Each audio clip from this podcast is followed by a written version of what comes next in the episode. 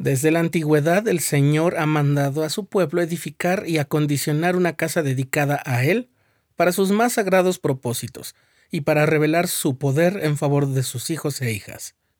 Pero desde la destrucción del templo de Herodes y a causa de la apostasía general, la figura del Santo Templo se convirtió en un recuerdo para el pueblo del convenio del Señor. Con la restauración del Evangelio, eso también estaba a punto de cambiar.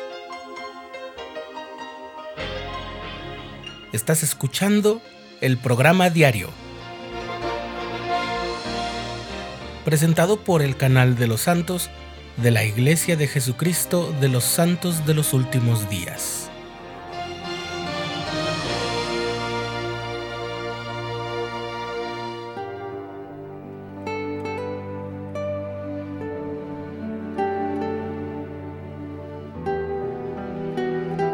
En aquella revelación llamada la hoja del olivo, que es la sección 88 de Doctrina y Convenios, recibida en diciembre de 1832, el Señor mandó a los santos organizarse y establecer una casa de oración, una casa de ayuno, una casa de fe, una casa de instrucción, una casa de gloria, una casa de orden, una casa de Dios.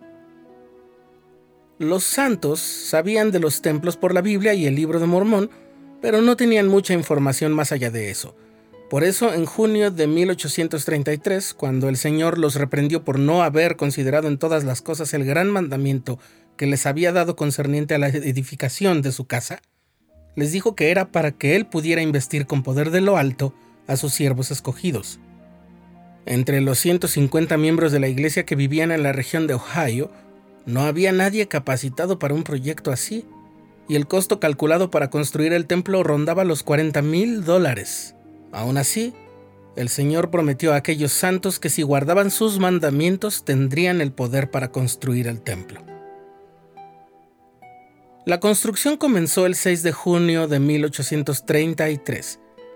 Hiram Smith y Reynolds Cahoon empezaron a cavar la zanja para los cimientos. Entre los miembros no había nadie con herramientas para ello, así que lo hicieron con algunos instrumentos de arado y el 23 de julio de ese año fueron puestas las piedras angulares. Una de las experiencias más especiales que vivieron José Smith y sus consejeros Sidney Rigdon y Frederick G. Williams fue una visión en la cual pudieron ver el templo a detalle. Nos arrodillamos, cuenta Frederick G. Williams, oramos al Señor y el edificio se nos apareció a una distancia que lo podíamos ver. Yo fui el primero en descubrirlo y luego todos nosotros lo vimos.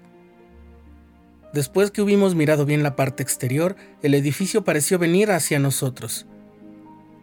Es cierto que en nuestros días una simulación en tercera dimensión hecha por medios electrónicos de una naturaleza semejante es algo muy común, pero en los tiempos de la restauración de la iglesia, una demostración así no podría haber venido de ninguna otra forma que no fuera de Dios.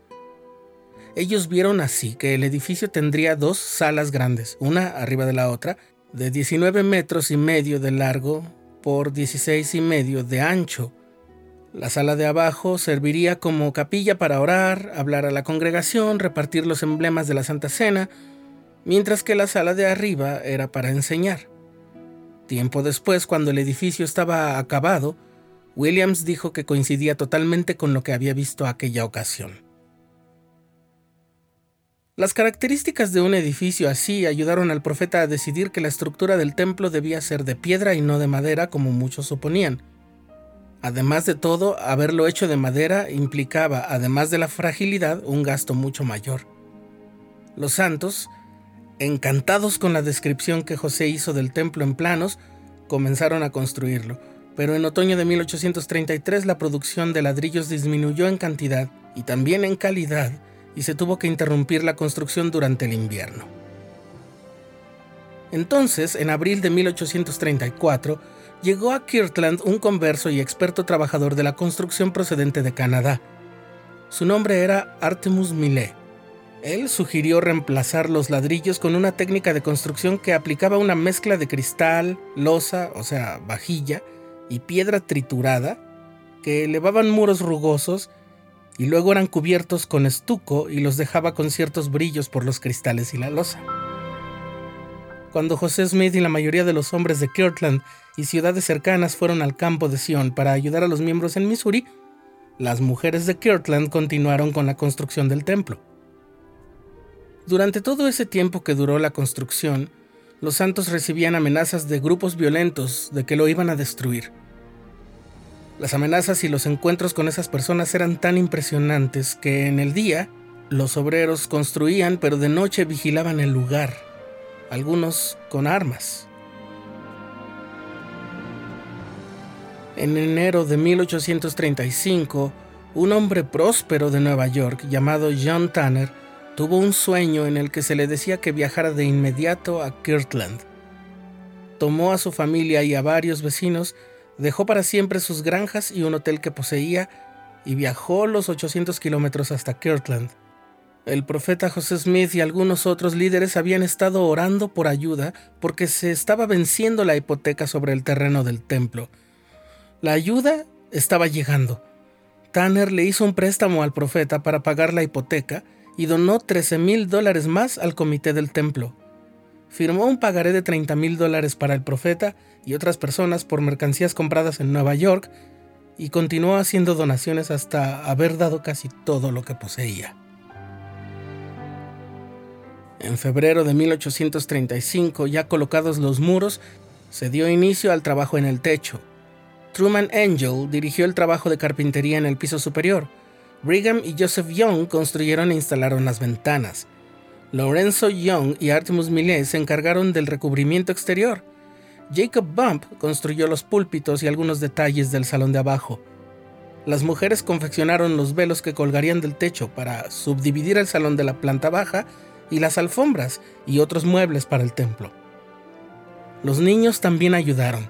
Juntaban platos y objetos de cristal rotos que se añadían al estuco para hacerlo brillar ante el sol.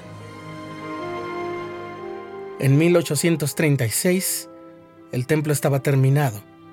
El estilo arquitectónico neogriego que mostraba le daba un aura de sobriedad y de ambiente de enseñanza, y las ventanas de estilo gótico junto a la torre con aguja lo hacían un inconfundible edificio religioso, uno de los más grandes y bellos en todo el estado de Ohio.